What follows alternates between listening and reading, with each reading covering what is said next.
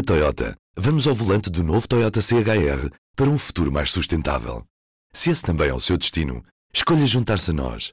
O novo Toyota CHR, para além de híbrido ou híbrido plug-in, incorpora materiais feitos de redes retiradas do mar. Assim, foi pensado para quem escolhe ter um estilo de vida mais ecológico e consciente. Cada escolha conta e escolher o novo Toyota CHR é ir mais além pelo planeta azul. Saiba mais em toyota.pt. Viva! Bom dia! Antes de tudo, nesta quinta-feira, 16 de setembro, uma passagem desprestigiante. Mas veja a mentalidade que está subjacente a uma coisa destas.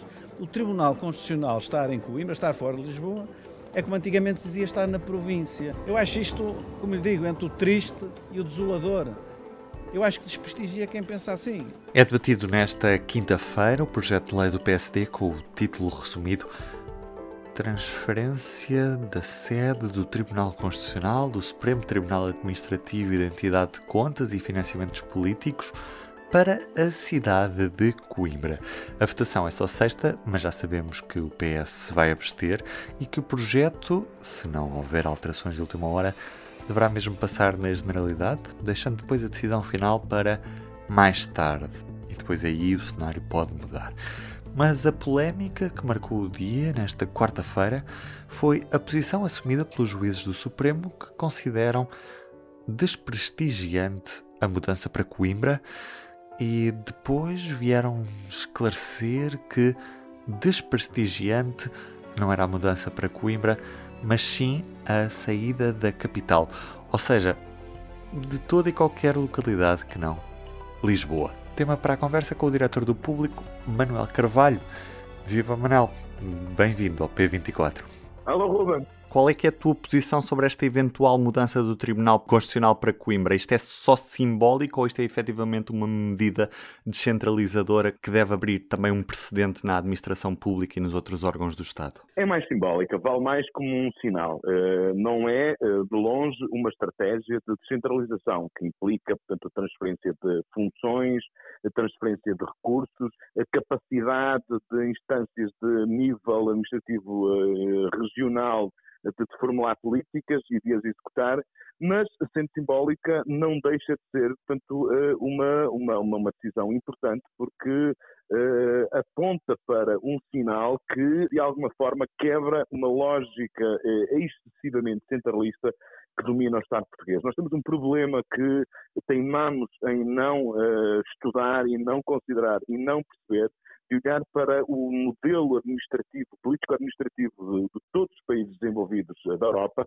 muitos deles com um território muito mais pequeno que o nosso, eh, e nós continuamos a ser, de facto, os países mais centralizados da Europa. Querer gerir centralizadamente uma sociedade do século XXI, onde o ritmo das decisões, a complexidade das escolhas é muito maior, acho que é um, um risco, é um perigo que, eh, na minha opinião, compromete o desenvolvimento eh, e, em concreto, o desenvolvimento harmonioso do país. Uhum. Nós aqui há uns anos tivemos a polémica com a mudança do Infarmed para o Porto e agora vemos os juízes do Tribunal eh, Constitucional a dizer eh, que uma eventual saída deste tribunal da capital seria um desprestígio para, para a instituição.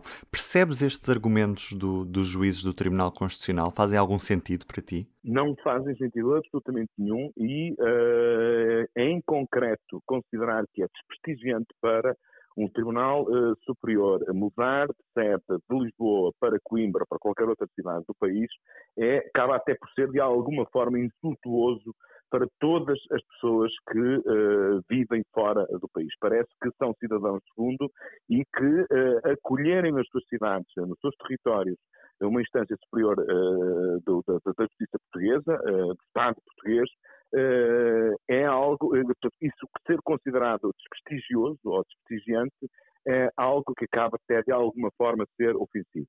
Eu não, eu não, uh, não recuso a ideia de que há uma certa complexidade, há uma série de dificuldades que é necessário uh, estudar num processo de mudanças que, que, como este, nomeadamente ver qual é a situação de todas as pessoas que trabalham no, uh, no Tribunal Constitucional em Lisboa, que têm uma mudança radical na sua vida, preciso olhar para essas situações, atender a questões de natureza logística, ver o que é que é preciso transferir, etc, etc etc.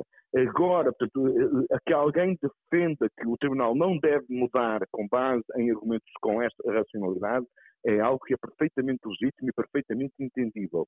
Agora, considerar que o Tribunal Constitucional, que analisa matérias de constitucionalidade que são provenientes de todo o território nacional, perde o seu prestígio por deixar de ter a sede em Lisboa, para passar a ter a sede numa outra cidade qualquer do país, é algo que é absolutamente infeliz, incompreensível e, na minha opinião, inaceitável. Até porque nós sabemos que existem situações congêneres noutros Estados, nomeadamente da União Europeia, nomeadamente da República Checa, também acontece isso na Alemanha, em que o Tribunal está numa pequena cidade chamada Karlsruhe, e não é por isso que a dignidade do Tribunal Constitucional alemão fica em causa. Pelo contrário, até para, as, para, para os constitucionalistas portugueses, o, o, o direito constitucional na Alemanha e aquilo que é a jurisprudência do Tribunal Constitucional alemão é considerado uma referência.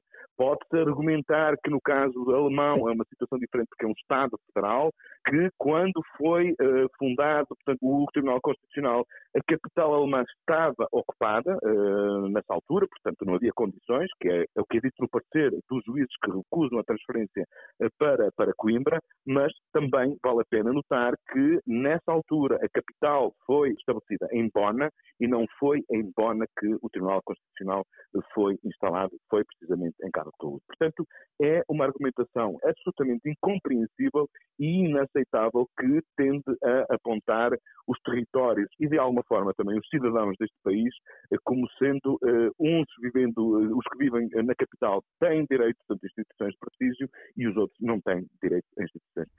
Uhum. Apesar deste parecer negativo, a decisão vai acabar por ser política e o PS já anunciou que se vai abster na votação desta sexta-feira. É compreensível a argumentação que os socialistas usam de que esta transferência não foi efetivamente bem estudada e também justificam, claro, com este parecer negativo do, do Tribunal Constitucional. É compreensível esta argumentação? Há aqui uma, uma, dimensão que nós temos que atender. Evidentemente que o agendamento desta votação uh, em vésperas das eleições autárquicas, no momento em que há sinais que apontam para uma batalha muito renhida entre o PS e o PSD em Coimbra, uh, é evidente que há nesta decisão do PSD um claro propósito de natureza uh, eleitoral mas para todos os efeitos, o Partido Socialista ficaria numa situação muito difícil, cairia seguramente numa, na incoerência se decidisse votar contra. Uh, portanto, eu acho que se percebe do ponto de vista uh, político que uh, o PS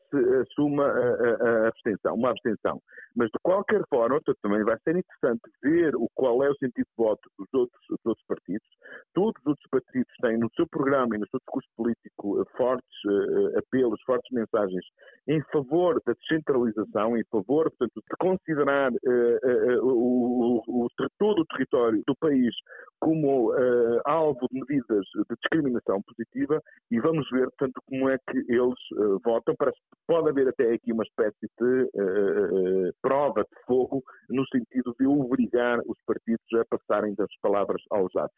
Mesmo que haja, portanto, enfim, eu admito uma certa toxicidade, um certo oportunismo político por parte do PSD, em matéria de substância, portanto, eu tenho muitas dificuldades em entender como é que o Partido Comunista, por exemplo, eh, vai, eh, pode votar contra. E com a abstenção do PS se o Bloco e o PCP se abstiverem, se o PSD e o CDS, por exemplo, votarem a favor, nós sabemos que o PAN vai votar uh, contra, é muito provável, portanto, que politicamente essa medida seja aprovada. E depois de ser aprovada pelo Parlamento, uh, evidentemente que não há outra alternativa senão os juízes do Tribunal Constitucional perceberem que a decisão é completamente legítima, é constitucional e, portanto, não nos resta senão uh, acatar essa decisão. Cá estaremos para ver, Manuel. Muito, muito obrigado. Um abraço grande para ti. Outro para ti. Abraço. E na edição impressa desta quinta-feira, destaque para o Governo que vai manter as máscaras obrigatórias em espaços fechados. A terceira fase do desconfinamento deve ser mesmo antecipada. A reunião no Infarmed é nesta quinta-feira, mas ainda não será aquilo a que podemos chamar de libertação total. Aliás, sabemos que o Governo não quer falar sequer nesta libertação total das medidas aplicadas ao longo deste ano e meio. Também em entrevista ao público, Rádio Renascença, hoje temos o diretor da Everything is New, Álvaro Covões, para ler na edição impressa em público.pt. E hoje ainda lhe falo do regresso do Canon, um curso online de crítica literária da Academia P, que arranca a 7 de outubro e que pode ficar a conhecer em público.pt barra Academia P. Eu sou o Ruben Martins, do P24 é tudo por hoje, até amanhã.